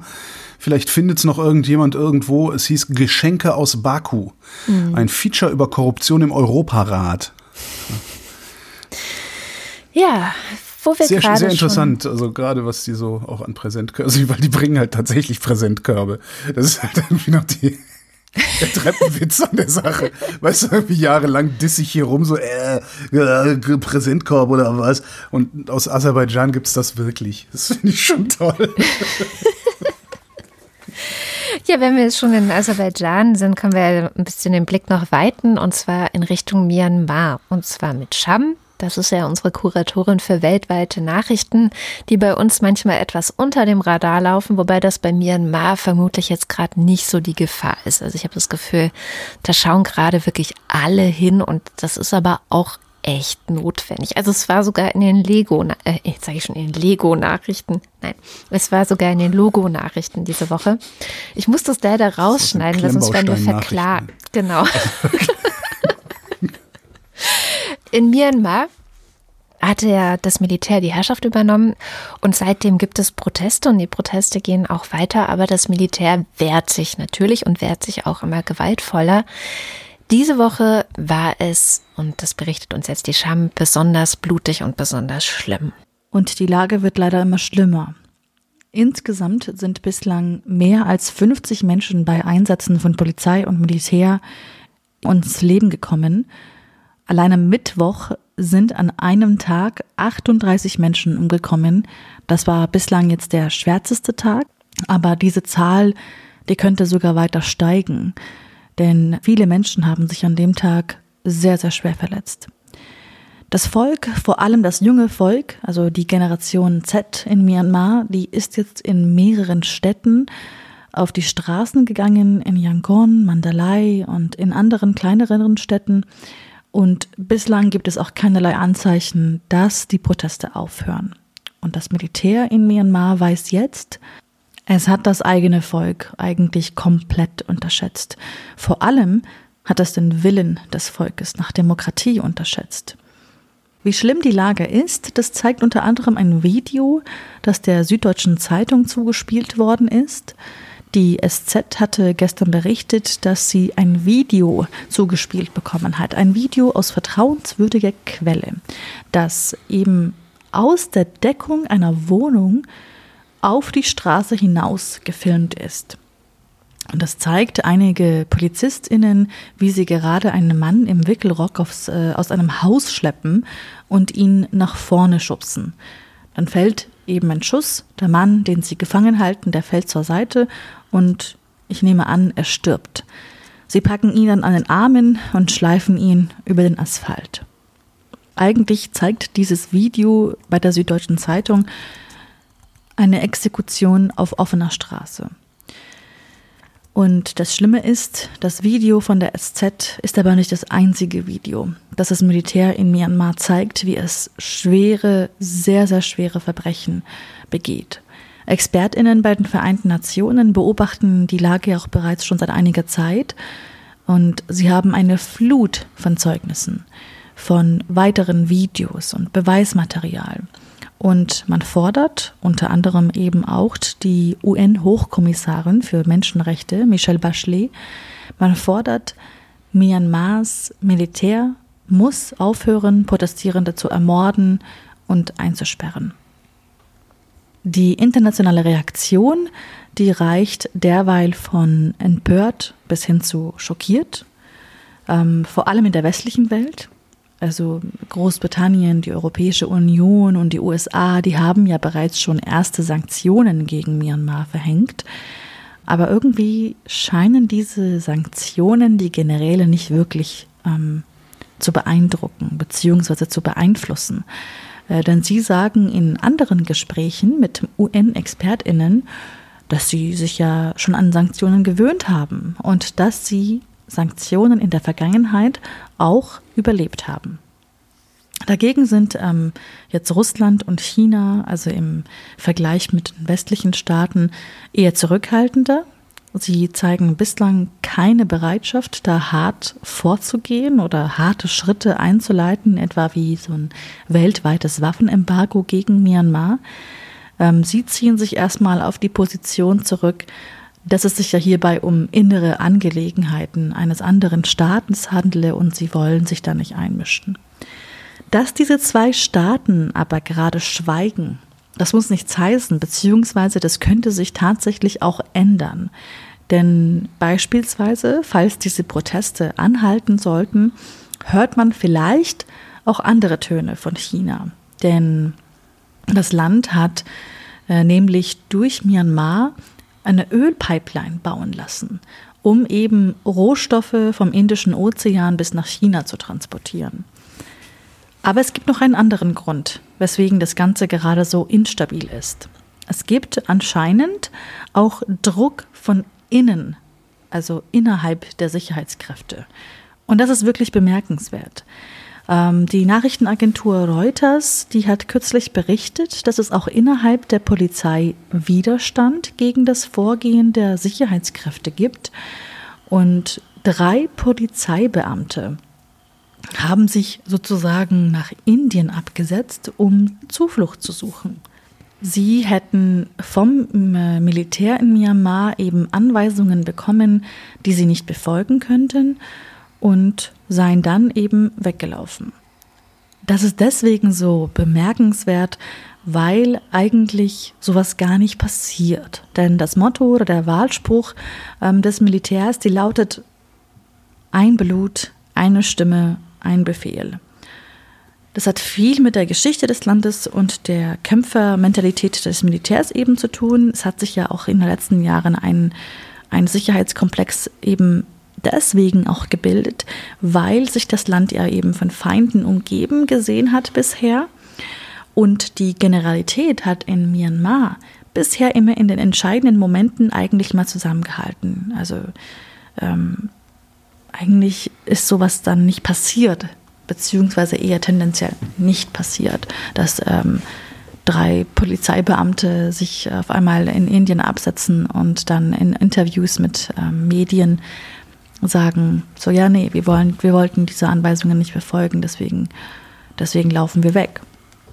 Von daher, ich kann derzeit noch nicht ganz einschätzen, inwiefern ähm, genau diese drei Polizeibeamte irgendwie auch einen Trend darstellen oder ob die Proteste jetzt ähm, eine andere Richtung einnehmen werden.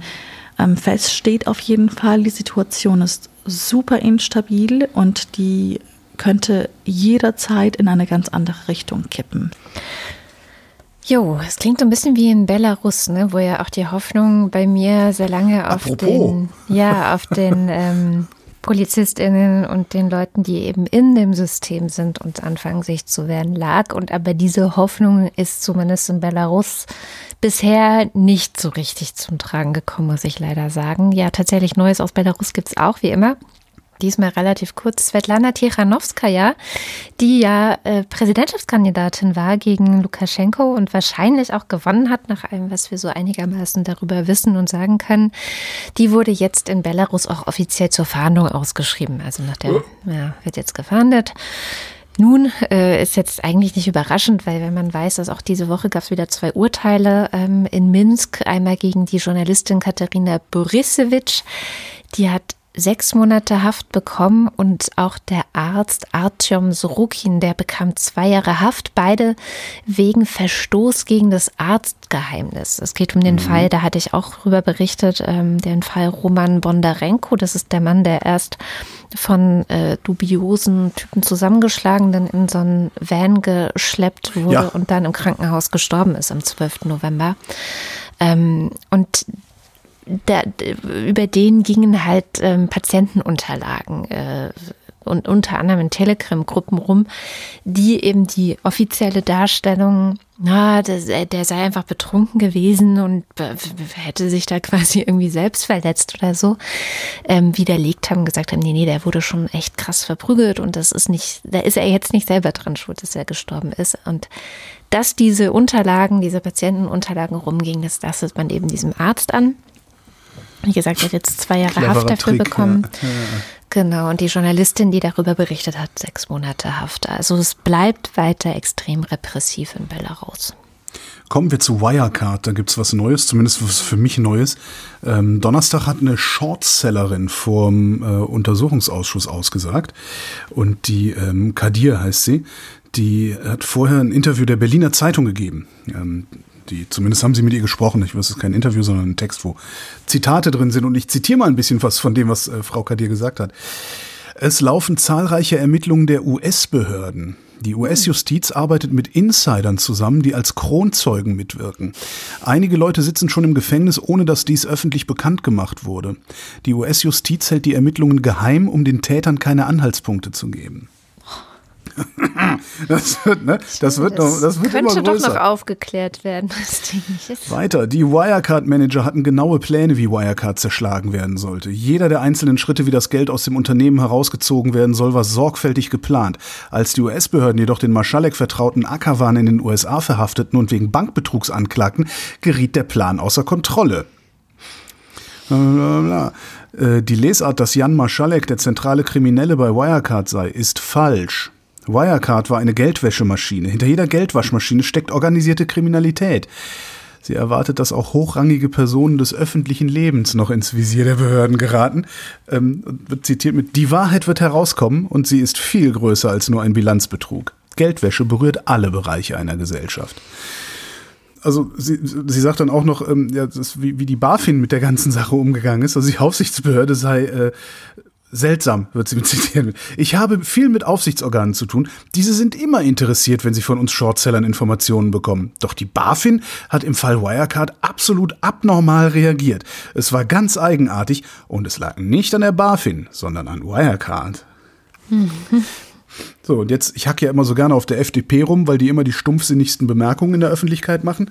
Ja, damit. Äh, zumindest ungefragt die stumpfsinnigsten Bemerkungen. Also Ja, ja. arbeiten, man muss das auch mal so sagen. Es äh, sind- sind in der FDP und es sitzen auch für die FDP in den Parlamenten durchaus vernünftige Leute, aber das sind nicht die, die auf Twitter kommunizieren, sondern ähm, die, die dann auf Twitter kommunizieren, das sind halt tatsächlich die, die im Wesentlichen Stumpfsinn verbreiten. Ähm, Florian Tonka ist äh, jemand, der im Untersuchungsausschuss sitzt für die FDP und der sagt, wenn Frau Kadir richtig liegt, wird der Fall Wirecard nicht nur die deutsche Justiz noch lange beschäftigen, sondern auch den Bundestag. Gut möglich, dass dafür nach der Wahl ein neuer Untersuchungsausschuss eingesetzt werden muss. Obwohl wir heute sehr detailliert sagen können, was für Fehler gemacht wurden, fehlt bisher eine auch nur halbwegs befriedigende Antwort auf die Frage nach dem Warum. Insbesondere wenn man die reine Inkompetenz der Behörden für unwahrscheinlich hält, bleibt doch nur politischer Schutz oder Erpressung. das wird noch richtig abgefahren da. Ähm, und das ist ja so ein Ding, was Olaf Scholz am Hals hat. Ne? Unter anderem Olaf Scholz am Hals hat, der ja äh, für die SPD Bundeskanzler werden will. Was er auch am Hals hat, ist Cum-Ex. Ja, dieses Steuervermeidungsmodell mit äh, ähm, einem Umsatzsteuerkarussell über mehrere europäische Staaten, wo dann der Staat dir Umsatzsteuer zurückgezahlt hat, die du aber nie ausgegeben hast. Ähm, da wurde ja versucht, oder hätten sie gerne, oder zumindest ja doch, hätten sie gerne das Geld, was dabei verdient wurde, eingezogen, aber das ging nicht, weil verjährt. Geht's vor Bundesverfassungsgericht und vom Bundesverfassungsgericht kam ähm, Heute kam äh, der Beschluss, äh, die Pressemitteilung, also der Beschluss ist vom Februar, die Pressemitteilung dazu sagt, dass die strafrechtliche Vermögensabschöpfung bei bereits vor Inkrafttreten des Reformgesetzes verjährten Erwerbstaten mit dem Grundgesetz vereinbar ist. Sie hatten dann in Hamburg, oder was sogar der Bund, gesagt, so hier, äh, Cum-Ex geht jetzt nicht mehr, Ja. aber alles, was ihr davor verdient habt, da können wir ja nicht ran. das könnt ihr behalten. Doch, können sie, und es geht um mindestens, also es geht um zwei Stück, was hier? In Höhe von rund 10 Millionen und 72.000 Euro. Och.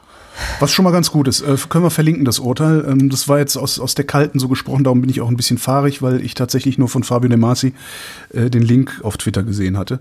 Der im Übrigen nicht mehr für den Bundestag kandidieren wird. Der, der schlauste Typ der Linkspartei wird nicht mehr für den Bundestag kandidieren. Das ist, ein, echt das ist so der tragisch. größtmögliche Verlust, den diese Partei überhaupt nur haben kann. Ja, das ist echt sehr tragisch. Der wird sehr viel. Ohne den gäbe es vielleicht gar nicht diese krasse Aufarbeitung des Wirecard-Skandals, oder? Also, Ja, ja, das war einer ja. derjenigen, der da so ganz stark sich dahinter geklemmt hat. Ja, absolut. Ja. Wir sind fast schon am Ende der Sendung, deswegen komme ich jetzt direkt zu den guten Nachrichten. Den Rest packe ich in die Show Notes. Wir üben jetzt nämlich schon mal für die Zeit, wenn wir Fact-Checker haben werden, die ähm, nämlich sehr kurz nur dafür Zeit haben, diese ganze Sendung durchzuhören. Deswegen darf die auch nicht so lange werden. Es gibt aber noch gute Nachrichten. Das ist schon mal die erste gute Nachricht und zwar wieder fürs Klima. Ähm, und zwar aus Berlin man glaubt es kaum, ab 2023 soll in der Stadt, also in Berlin, in der Innenstadt, ähm, auf allen neuen Häusern Solaranlagenpflicht Ja. sein. Nicht nur das, nicht nur auf Neubauten, sondern auch auf äh, wesentlichen Dachumbauten. Genau. Das heißt, wird, wenn da aufgestockt wird zum Beispiel oder wenn das Dach grundsaniert wird, zumindest hoffe ich, dass das bei einer Grundsanierung der Fall ist, dann würde ich nämlich langsam anfangen, unser Dach zu sabotieren. damit ich hier so geile Solarzellen draufkriege, weil die, die, die, die eine Hälfte des Dachs geht halt nach Süden, da steht halt den ganzen Tag die Ja. Sonne drauf. Ja, und man sieht das ja auch bei dir in der Siedlung, dass Ja. die Solarzellen auf den Dächern wirklich zunehmen, gerade Ja. eben, wenn es nach Süden geht. Und das finde ich eine richtig coole Nachricht. Also, und ich hoffe, hoffe, hoffe, dass das auch äh, Nachahmer in ganz Deutschland und gerne auch in ganz Europa findet, weil das natürlich eine der ja, einfachsten und effektivsten Methoden ist, ähm, was, für den, was gegen den Klimawandel zu tun, einfach die Sonne zu nutzen. Ich frage mich Jo. schon seit ewig, warum das nicht viel, viel mehr noch genutzt wird. Naja, ähm, es, es gibt ja immer mal wieder, also das, das, das hängt unter anderem auch, äh, zumindest in den Städten hier, auch mit dem Eigentumsrecht zusammen. Ähm, ich habe mich vor, ach, eigentlich ziemlich zügig, nachdem ich, nachdem ich hier diese Wohnung gekauft hatte, habe ich mich, habe ich halt auch gedacht, so, boah, krass, ey, alles nach Süden, warum haben wir keine Solarzellen auf dem Dach, damit sind wir unabhängig von Strom.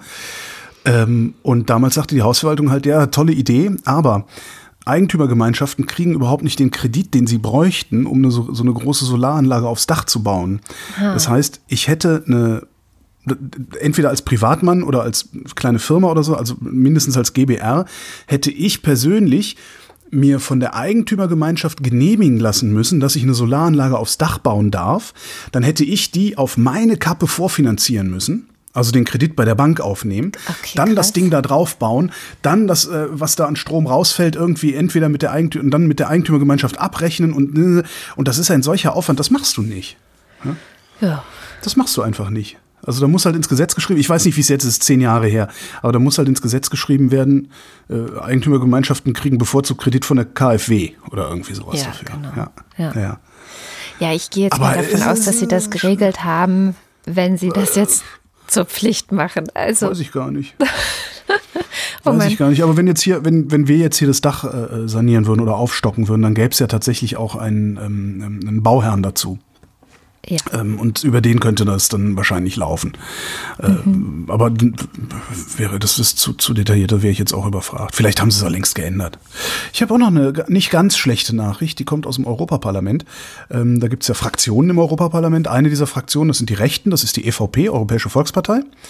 Ähm, und in dieser Fraktion war auch die ungarische Fidesz. War, weil die zwölf Abgeordneten der Fidesz äh, sind aus der Fraktion ausgetreten. Ja, ähm, und sind damit im Grunde einem Rauswurf zuvor Ich wollte gekommen, weil die Fraktion sagen. gerade per Geschäftsordnungsantragsänderungs Dampfschifffahrtsgesellschaftskapitän äh, beschlossen hatte, äh, dass man äh, Abgeordnete suspendieren darf. Ähm, aber egal, weil ist ganz cool trotzdem, weil nicht alle Rechten sind Arschgesichter. Ja, muss, kann man ja auch mal so, ne? Nur weil du rechts bist, bist du nicht sofort ein Arschgesicht. Nur weil du rechts bist, kann ich mit vielen deiner gesellschaftlichen äh, Perspektiven nichts anfangen, aber das macht dich ja nicht äh, scheiße automatisch. Das heißt, die Rechten im Europaparlament müssen jetzt nicht mehr auf die Orban-Arschgesichter Rücksicht nehmen. Und das finde ich eigentlich ganz cool. Also, dass jetzt einfach weniger Arschgesichter bei den Rechten, in der rechten Fraktion im, im Europaparlament sind. Und Orban kann vor allen Dingen jetzt auch nicht mehr so tun. Und das ist eigentlich noch viel besser. Orban kann mit seinem Haufen nicht mehr so tun, als wäre er ein ganz normaler Rechter. Ja. Ja? Wenn du das wärst, warum wollen dann die Rechten nicht mit dir spielen? Ja. Das ist schon ganz cool. Das ist schon ganz cool.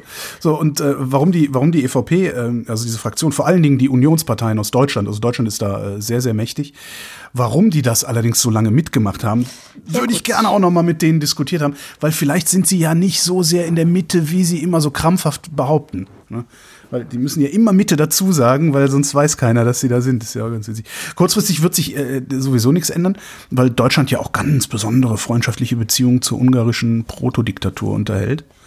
Und falls sich jetzt jemand fragt, warum wir so auf Ungarn immer rumhacken, der Kollege Fehrenkotte hat in der Tagesschau oder in Tagesthemen einen wunderschönen Kommentar geschrieben. Wir hacken auf Ungarn rum, also ich zitiere ihn jetzt einfach, wir hacken auf Ungarn rum wegen der Einschränkung der Kultur- und Wissenschaftsfreiheit, der Einschränkung der Medienvielfalt, der Einschränkung der Rechten von Asylbewerber und Migranten, der Einschränkung der Rechte von Re- Nichtregierungsorganisationen und wegen der nochmaligen Nachjustierung des Wahlrechts zugunsten von Fidesz, um sie für die nächsten Wahlen um, um, Verzeihung, um für, um für die für das früh, äh, das ist doch völlig falsch formuliert. Na, jedenfalls, damit die bei den nächsten Parlamentswahlen nicht so gut abschneiden können, also nicht so gute Chancen haben. Ähm, de- deswegen hacken wir darauf rum. Außerdem, weil der Orban ein Arschloch ist. Aber der Kollege hat nicht gesagt, wir hacken auf Ungarn rum. Nee, das habe ich, aber das wäre aber cool. Das fände ich Steht doch jetzt Weil- neuerdings, steht doch auch dann, steht ja nicht mehr, steht ja nicht mehr Kommentar, sondern steht ja Meinung. Ja? Ja. Damit der deutsche Michel auch versteht, worum es geht. Dann kann man sagen, ich finde Orban scheiße, weil. Und am Ende einfach meine Meinung. Ach, wäre das schön. Man könnte das so erfrischend gestalten, das Fernsehprogramm. Tja, aber da müsste man erstmal den Stock aus dem Arsch ziehen. Das habe ich jetzt nicht gesagt. Ja, aber wer, da musste jetzt auch aber erstmal, wer soll denn das machen? Da müssen ja auch erstmal die Zuständigkeiten geklärt werden. Also ich meine, es kann ja nicht jeder an meinen Arsch, um da einen Stock rauszuziehen. Jedenfalls sind wir echt inzwischen sehr deutlich am Ende der Sendung. Ja, warum? Meinst, Weil- du, meinst du, weil wir hinten so struppig werden gerade? Ja, nein, und weil es auch echt schon spät ist und ich das ja auch noch alles schneiden muss. Ja.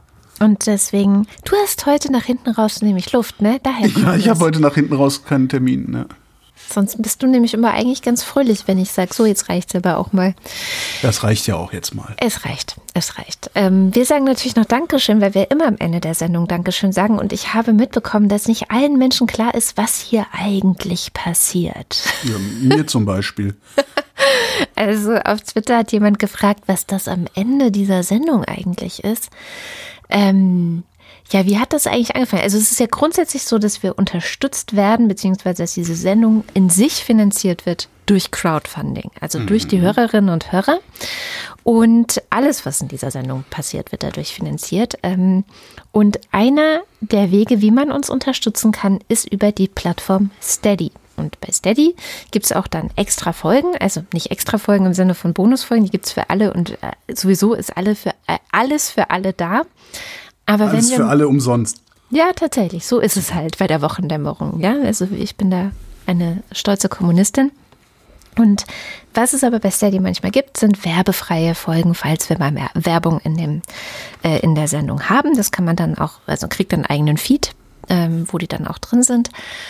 Und irgendwann hast du mal gesagt, man könnte ja, äh, weil wir von den Ultras und vom Fanclub, die es auf Steady auch gibt, die so viel Geld einfach uns geben, dass wir gesagt haben, als Dank lesen wir deren Namen am Ende der Sendung vor. Und warst du das, der mal gesagt hat, man könnte ja da auch irgendwelchen Quatsch reinschreiben? Ich, nee, ich glaube, irgendjemand hat das gemacht und ich habe gesagt, oh, das ist ja lustig. Das, das wird ja Stimmt, dann sowas. eine eigene Rubrik, wenn das dann immer weiter vandalisiert wird. Ja. So ist das, genau, so hat das gestartet. Weil ich konnte mich jetzt auch nicht mehr erinnern, wann das angefangen hat und warum. Aber es ist tatsächlich einfach so, dass die Leute da jetzt halt allen möglichen Quatsch an die Felder Vorname und Nachname reinschreiben und wir relativ ja, schmerzfrei, also es sei denn, es wird dann Werbung da drin gemacht für irgendein Produkt, das lesen wir dann nicht, wenn wir es merken. Aber ansonsten lesen wir das halt relativ schmerzfrei vor. Ne? Und das kommt Ja. jetzt. Ns 001. Elegia einzigartig von Huxarien freut sich auf den Frühling. Guido Baulich. Moste Techi bedankt sich für seine Impftermine, wie immer ihr das auch gemacht habt, und ist dann wieder bei den Ultras. Boah, wie geil ein Impftermin, ey, was ist. Ich, meine Eltern haben gerade einen ersten Termin gehabt und ich bin so scheiß neidisch. So, Warum dürfen die das? Weil sie über 80 sind. Ja, aber ich bin auch gebrechlich. Aber du hattest es schon und bist nicht daran gestorben. Was der Beweis dafür ist, dass du noch lange nicht dran bist.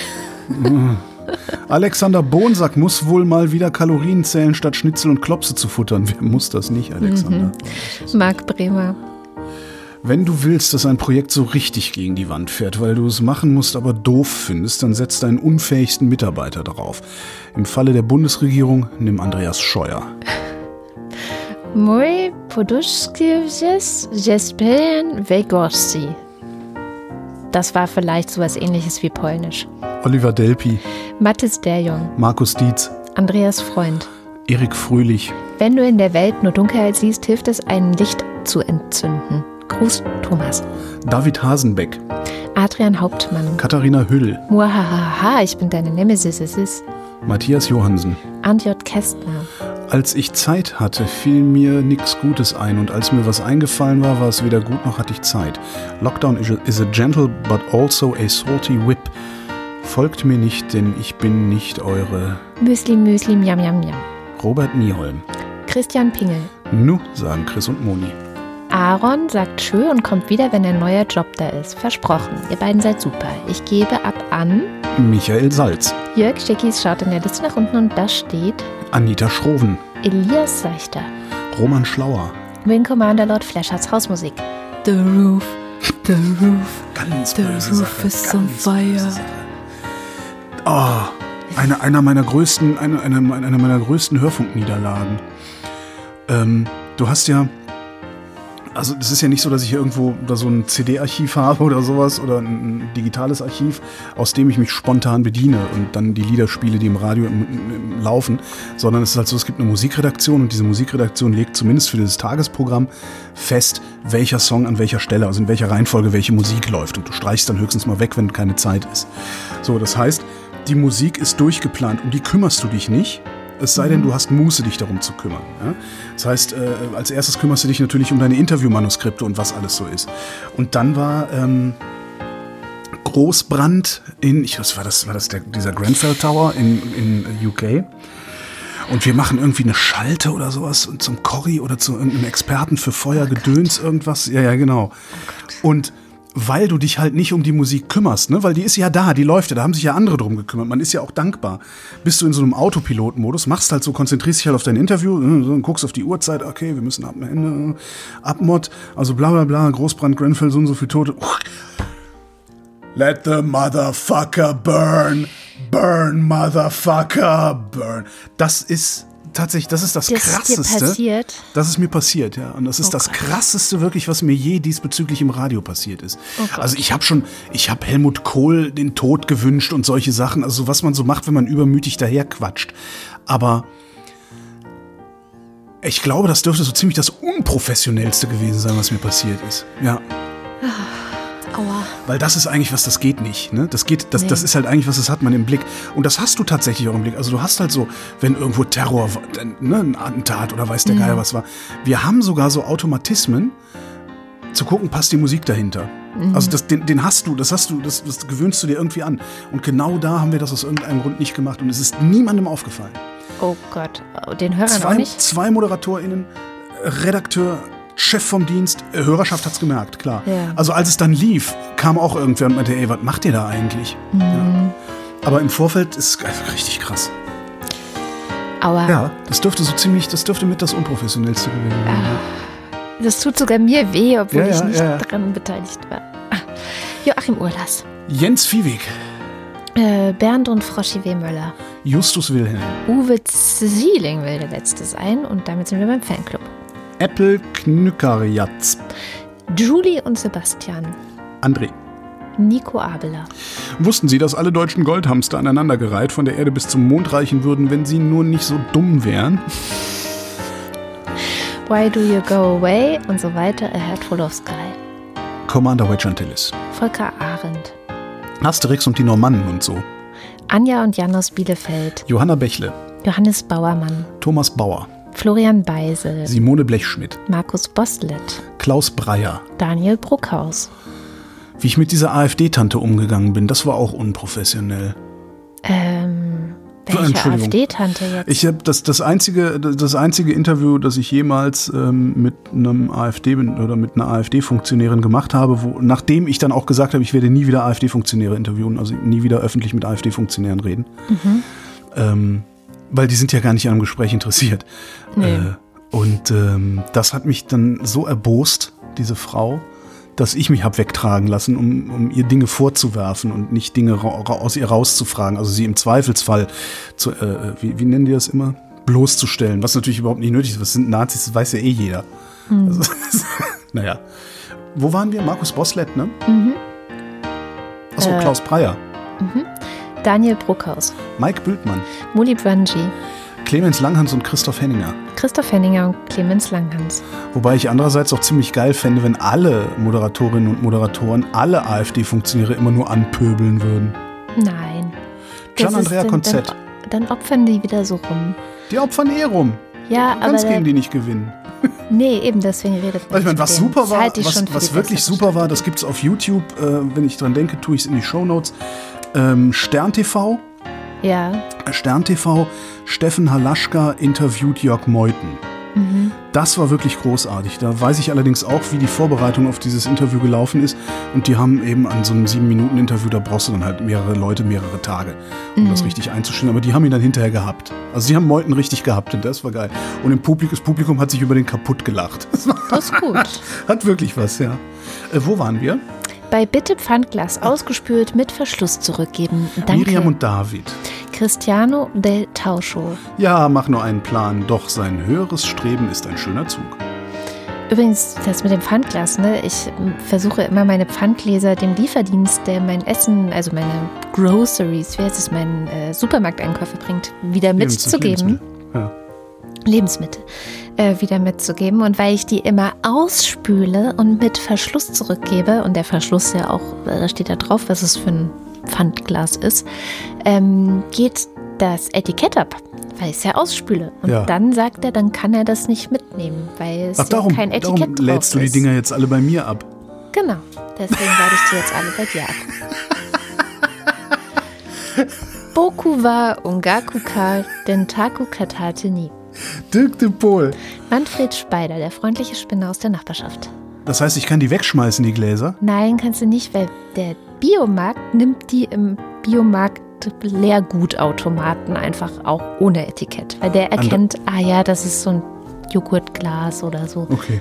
Andreas Dietzel. Aline, Elina Eickstedt. Ich finde es eine ausgemachte Frechheit, dass man hierdurch nicht vorlesen genötigt wird, sich was Neues auszudenken. Es erwartet ja auch niemand jede Woche einen neuen Podcast. Das wäre geil, wenn wir einfach jede Woche das Gleiche erzählen würden. Versuchen können wir es mal irgendwie so im Sommer. Einfach mal trollen, einfach mal eine, Woche und die Sendung von der letzten Woche nochmal und gucken, wer es merkt. Genau, Und aber das Einzige, was wir Fehler ändern, ist- einbauen. Das Einzige, was wir ändern, ist ganz am Schluss zu sagen, ey Leute, wir wollten auch mal ein bisschen Urlaub machen, Entschuldigung. Nee, Obwohl wir das könnten- total, nein, das ist voll, das kannst du Nein, nicht wir bringen. Könnten, so ein, wir könnten so ein, wie so ein Bild, wo ne, zwei, du hast zwei Bilder und du musst gucken, was ist in dem anderen Bild anders. Und dann bauen wir, genau, dann Ein- bauen wir so Sachen in die, in die zweite Sendung ein. Und die Leute müssen die fünf Fehler finden. Und die ersten fünf, die sich melden, kriegen Gewinn. Ja, dafür haben wir kein Geld. Mein Gott, ja, irgendwas wird sich doch finden hier in dem Gerümpel, was ich Achso, ja, stimmt. Du hast ja so viel Ja. Zeug. War Criminals of the 20th Century. Adolf Hitler. Sehr gut. Ich habe doch so eine Adolf Hitler Actionfigur. Oh, dem ist die Hand abgefallen. Dem Führer ist die Hand abgefallen. Naja. So, äh, Claude Fankhauser. Stefan F., danke für die Karte. Matthias Flader. Oliver Förster. Olli Frank. Markus und Julia freuen sich über jede neue Folge. Mariana Friedrich. Wolfgang Fröhlich. Helge Georg. Die Muxi Girls. Bärbel Grothaus. Ricardo Gatter. Simon Häkler. Jan Heck. Ralf Hennessen. Nee, Sven Hennessen. Ralf Herbst. Tobias Herbst. Nils? Nils? Nils und Hilke. Nils und Hilke. Andreas Jasper. Kati und Joni. Philipp Kaden. Captain Käffchen, auf alten Fotos sieht man immer jünger aus. Arne Kamola. Alexander Klink. Abracadabra, Hokus Krokus, Kokosnuss Simsalami Bibben. Markus Krause. Magali Kreuzfeld. Pia Kronquist. Thomas und Corina. Oliver Krüger. Uli Kunkel. Oliver Kohlfink. Sebastian Lenk und Henry Vize. Detmar Liesen. Nico Linder. Florian Link. Yogi Löw. Sabine Lorenz. Linus Löres. Ines Lüders. René Ludwig. Macho und Mäuschen. Wer über die Brücke des Todes will gehen, der muss dreimal Rede und Antwort stehen, dann darf er die andere Seite sehen. Wie lautet dein Name? Mein Name ist Sir Lancelot von Camelot. Welches ist dein Auftrag? Die Suche nach dem Heiligen Gral. Welches ist deine Lieblingsfarbe? Blau. Stopp die Verbalvandalisierung der Namensvorleserei. Mein Name ist Dana. Möchtest du noch sagen, dass du den Film erkannt hast? Ach so, ja, den habe ich erkannt. Ja. Das war ja einfach. Ich habe gerade erst gesehen. Stimmt. Haben wir gerade erst gesehen. Martin Meschke. Robert Meyer. Johannes Möller. Lord im Mondkind. Die Mulle. Johannes Müller. Celine Neubich. Thorsten O.W. Noll. Mein Name ist Oliver. Oliver wie in Brokkoli-Verschwendung. Olli P. Boris Perner. Nora Hoffmann und Peter Schmäler. Ünkchen und Plan Plankton. Josef Porter. Sebastian Quapp. Der Raketenmann. Thilo Ramke. Wilhelm Reich. Ronny Reichenberg. Wilhelm Reich-Ranitzky. Christian Rohleder. Sandra Rohner. Markus Römer. Anna Roth, Sven Rudloff, Ruth Rutz, FS, Jürgen Schiffer, Bodo Schenker, Christian Schluck, Christian Schmidt, der Schommi, 20 schwer zweifelnde Schweizer Schweißer zwängten 22 schwere Schweine zum Zug. ja, nicht schlecht, Theresa Sievert, Birgit Sobich. Jens Sommerfeld, Im Übrigen bin ich der Meinung. Marie Stahn, Christian Steffen, Sabine Stein, Philipp Steinkopf, Suse und Martin Stöckert, Michael Simanek oder Symanek, Moritz Timm, Johann und Eli und Ziska und Anna und Gregor. wer das liest, ist toll. Und Holger hat ein großes Talent, genau die Fragen zu stellen, auf die ich Antworten hören möchte oder sollte. Danke dafür. Ah, ich hab's wieder verkackt, das vor rechtzeitig umzustellen. Haben keine Termine und leicht einsitzen, Prost. Martin Unterlechner, was hast du verkackt? Na, letzte Woche habe ich die haben keine Termine und leicht einsitzen einfach ein bisschen nach oben geholt.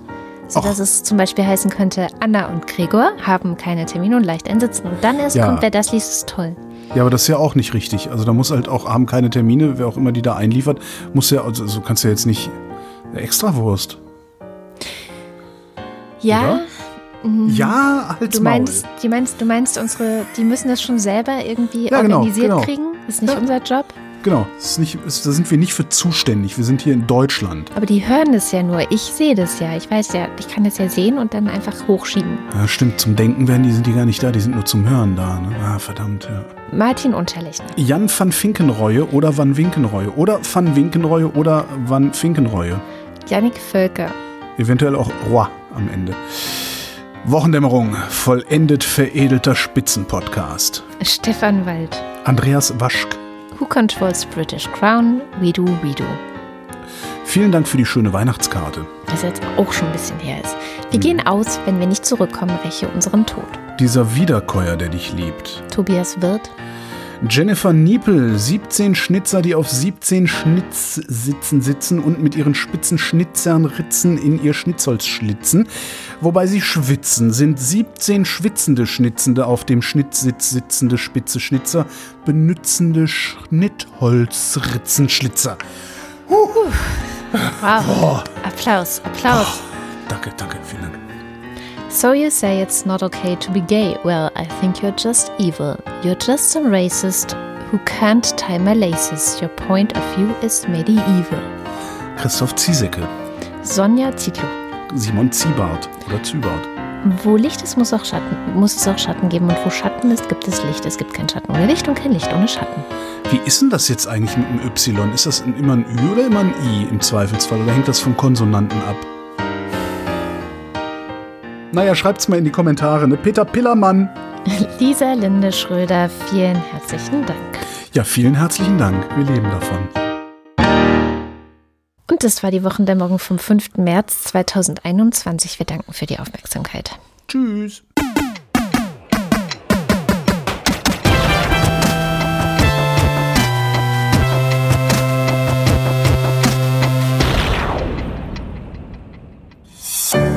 Produktion von Haus 1.